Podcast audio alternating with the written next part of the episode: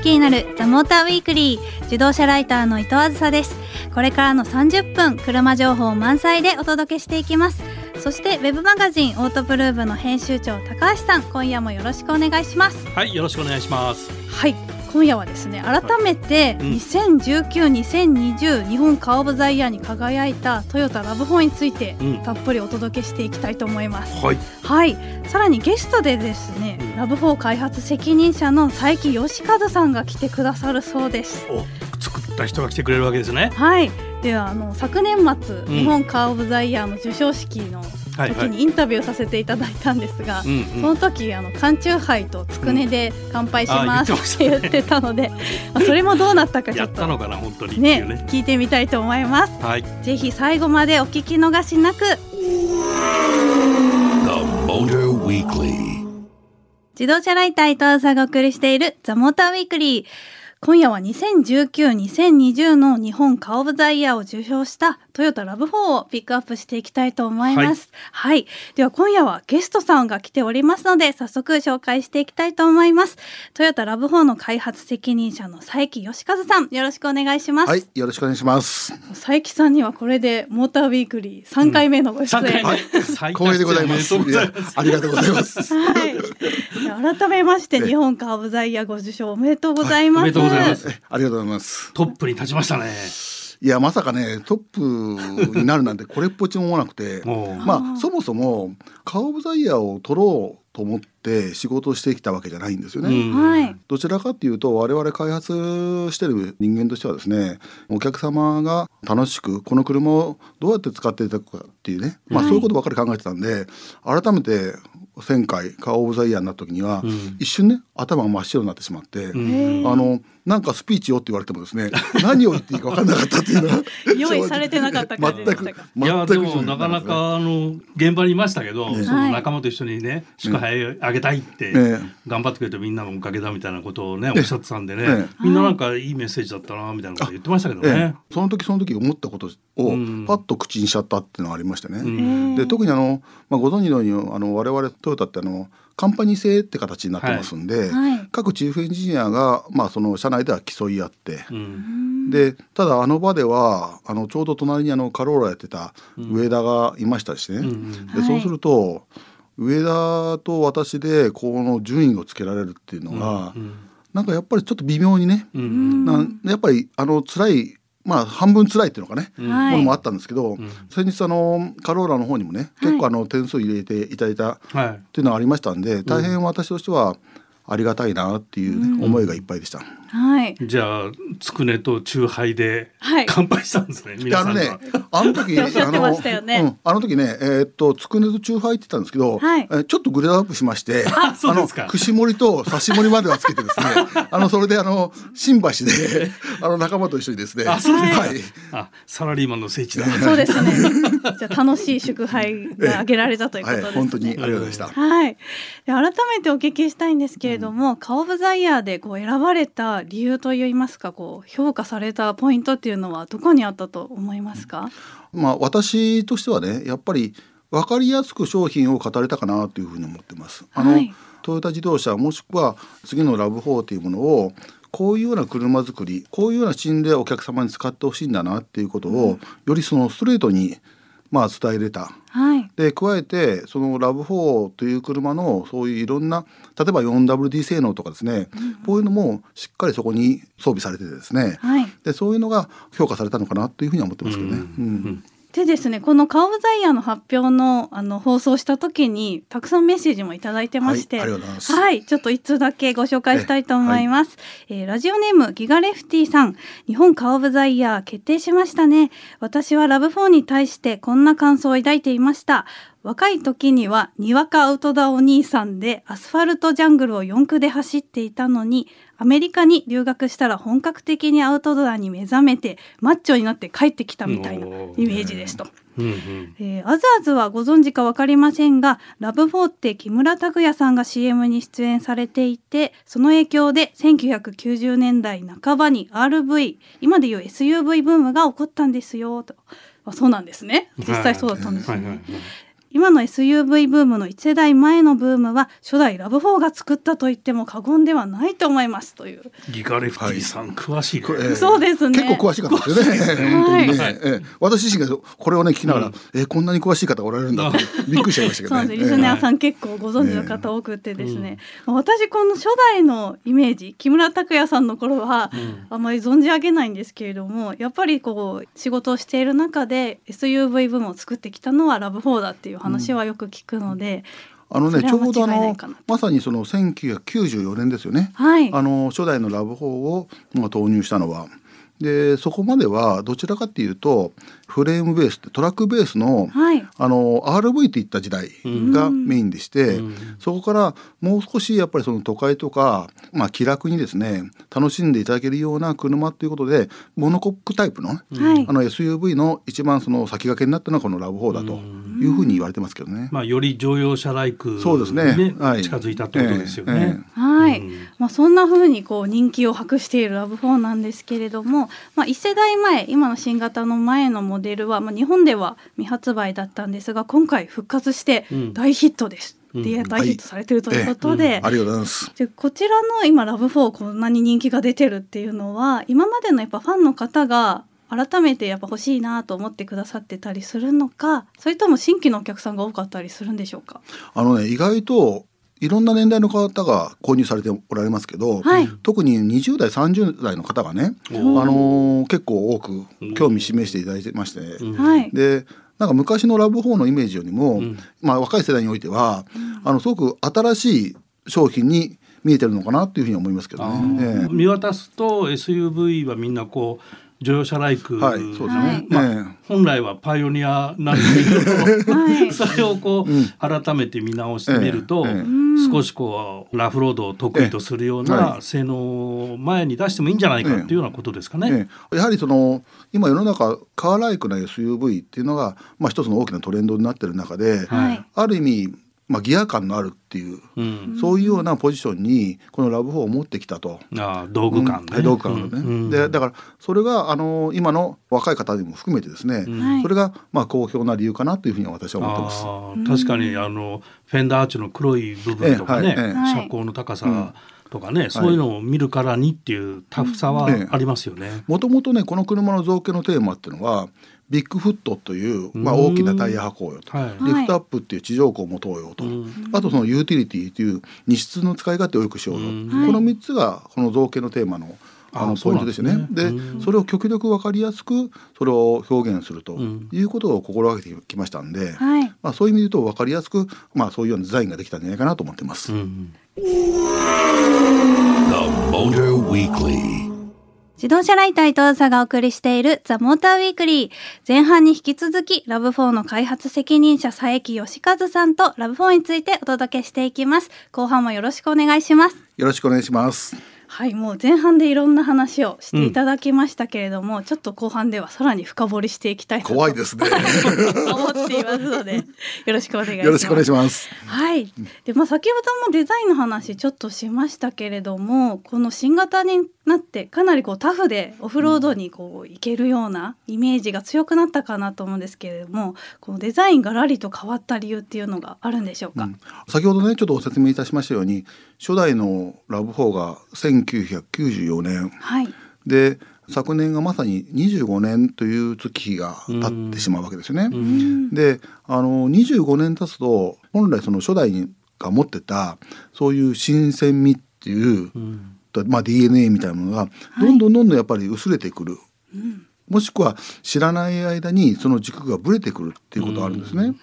であの私自身はこれは逆にいい機会で次の25年に向けてこのラブ4が一番その初代で考えてきたコンセプトですね。もう一回しっかり再定義して、うん、で世の中に出したいなと。で、うん、その実はその初代のラブ4からですね引き継がれてる DNA っていうのがございまして、はい、それがまあ2点ございましてね。1点目はどこにでも行けそうな気がするっていう言葉、はい、で2つ目はいかなる使用シーンでも良さそうな空間、はい、要はどこにでも行けるんじゃなくてどこにでも行けそうな気がするっていう部分と、もう一つはいろんな使われるシーンでも使い勝手が良さそうな空間を持ってるっていう、この2つなんですよね。でその2つをもう一回ちゃんと今回のラブ4にですねしっかりそのイメージをですね植え付けてですね、また次の25年に向けてもうリスタートしましょうねという思いで今回のラブ4を考えてきたと。でもこう、はい、見た目のね、エクステリアのデザインが今主流はその佐伯さんがおっしゃるカーライクっていうか、その乗用車的な、はい、あのルックスのものが多いじゃないですか。でそこに対してこういうアウトロー的なねこう力感のあるデザインにしたっていうのもある意味新しいマーケットへのトライのようにも見えるんですけどどうなんですかね。あの最初やっぱり社内のですねこのコンセプトをまあ検討する場があったんですけど、はい、もうその時もけんけんがくですね。もう世の中あのやはりそのカーライクな SUV っていうのがトレンドの中で、あえてこういうギア感のある方に持っていくのは、一体大丈夫かというような、まあ本当にその。議論と 議論を繰り返しながらも、うん、なかなか結論が出ないような、うん、そういうまあ時期もありましたけど、うん、やはり我々あえてそういうところに持っていかないとどんどんどんどんその SUV そのものがの魅力がですね埋没しちゃうんじゃないかなと。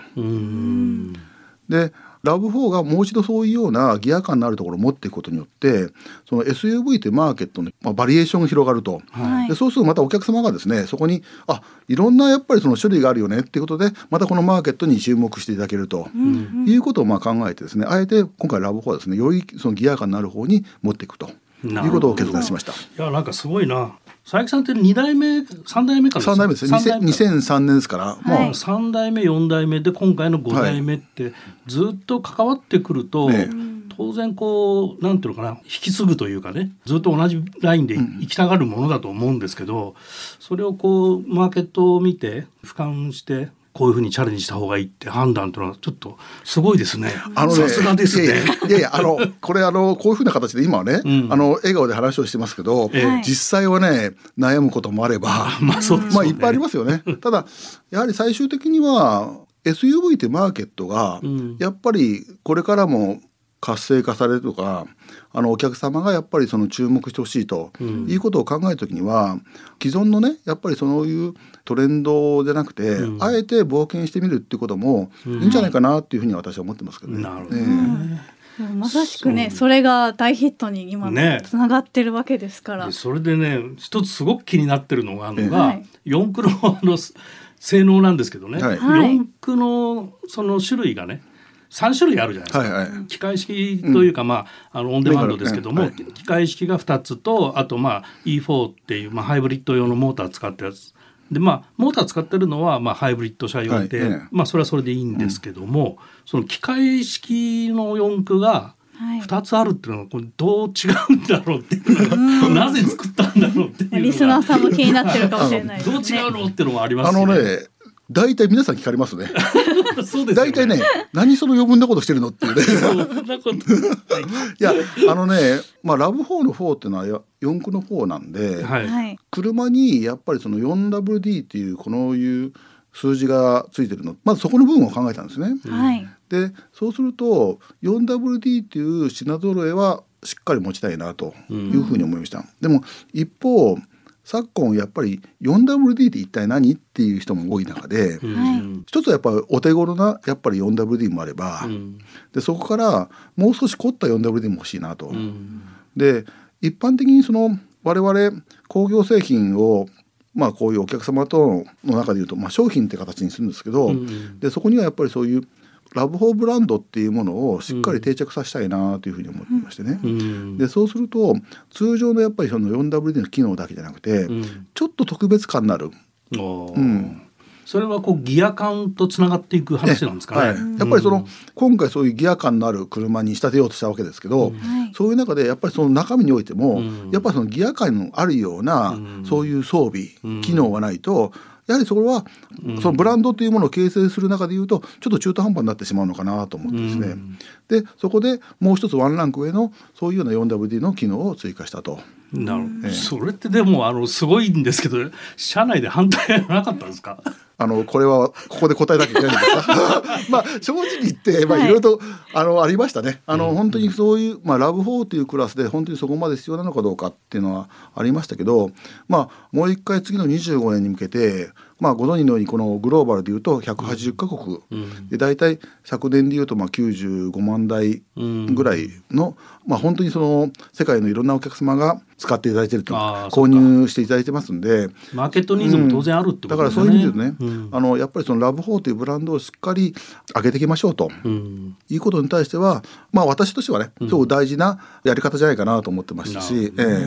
それとそのハイブリッドの、ええ E4 ですか、はい、これまあ E4 っていうと普通あの発信の時だけのアシストモーターみたいなイメージするんですけど、はい、これ全然違うじゃないですか、これは？あのね今回のラブ4のハイブリッドはですね従来のやっぱりその環境だけではなく燃費だけではなく、うん、やっぱり運転して楽しいなというふうに感じていただきたいと思ったんですね。よって今回のその E4 はまあ、例えばフロントとリアの荷重配分でいうとフロントが20リア80、まあ、これは何を言ってると、まあ、高橋さんご存知のように FR と同じような、そういうような乗り味を感じることができると。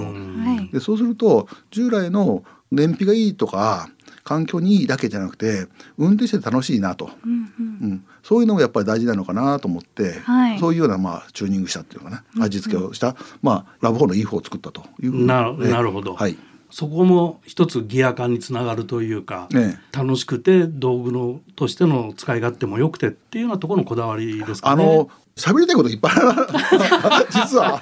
あるんですけどね、うん、あの、はい、あの本当にねいろんなところにやっぱりそのギア感っていうことを言葉だけでなく、実際お客様が感じていただける、はい、やっぱそういうことすまあ、そういうこと考えた時には、まあずまあ、衣装もそうですし実際そういう機能もそうですし、まあ、装備もいろんなところでやっぱりそういうギア感を感じるっていうようなね、うんうん、やっぱりそういうような商品をしてきたのがこのラボかなというふうに思ってますけどね。はい、ええ。まあ、なんか誰が見てもパッと見てやっぱりどこでも行けそうだなとか見た目がこうかっこよくて欲しいなとシンプルに分かりやすいモデルになってるのがやっぱ若い人にも車知らなくても今みたいな四駆のシステムが結構分からないっていう人にも伝わりやすいモデルなんだろうなと改めて感じました。で今までですね開発責任者の方には皆さん伺わせていただいてたんですけれども最後にちょっと佐伯さんに質問させていただきたいのが、はい、はい。佐伯さんにとって新型ラブフォートはどんな存在でしょうか？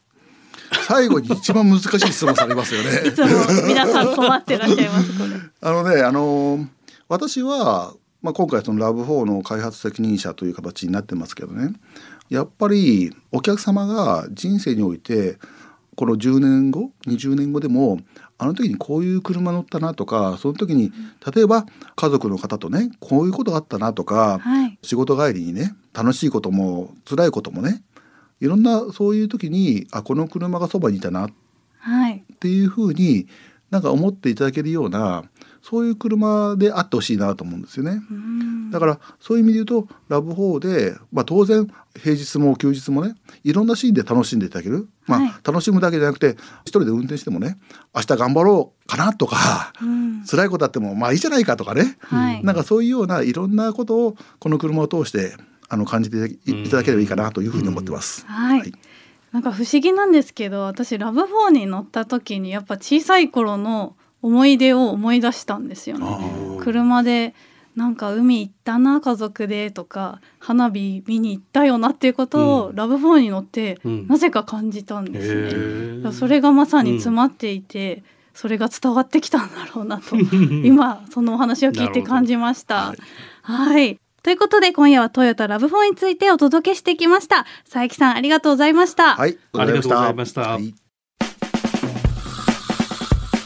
自動車ライター伊藤あずさがお送りしてきました。ザ・モーターウィークリー。エンディングのお時間となりました。今夜はトヨタラブ4について開発責任者の佐伯さんをお迎えしてお届けしましたがいや深い話たくさん聞けちゃいましたね、ね、すごいラブ4愛がすごいね佐伯さんのね、うん、でそれでいてなんていうのかな。そういうふうに自分の作ってる車にこだわりがあると、はい、なんていうのかあんまり変えられないもんなんだけど、はい、ちゃんと俯瞰で商品を見ていて、まああのトヨタってハリアーがあるじゃない？ありますねだからカーライクな車を作るとさカニバリが起きちゃうわけねカニバリって競合しちゃうわけ、はい、だから競合しないようにするっていうことも踏まえて、すごくこうタフな車にしたっていうところがすごいなと思ってびっくりしちゃった。本当ですね。ね深いな。深いな。まあ今日聞いてまた若い人のファンが増えちゃったんじゃないかなと思いました。ということで「ザ・モーターウィークリーでは番組への感想メッセージやまた取り上げてほしい車など随時募集しています。あとそれとですね今回私が肝入りの企画がありまして、うん、肝入り？はい、はい、女子編集者を集めた女子会を開こうかなと女子会ポンコツの会、ポンコツいやいやいや。本当に車好きの女子編集者を集めて、うん、ワイワイ車についてトークしようという会をやろうと思ってます。恐ろしい。そう、まあ、レスポンスの副編集長だったりカートップの新人編集者だったりまあ、いろんなピチピチの女子が来ますので、その人たちに聞いてみたいことあればぜひどんどん送ってもらえれば嬉しいです。それ高橋さん欠席の日ですね。そうですね。高橋さん申し訳ないですけどお休みいただいて。そういうことかはい。ということでこちらメールアドレスは tm アットマーク fm 横浜ドット jp ツイッターではハッシュタグモーターウィークリー847でつぶやいてください。ということでお相手はオートプルーブ高橋明でした。自動車ライターの伊藤あずさでした。来週もこの時間にお会いしましょう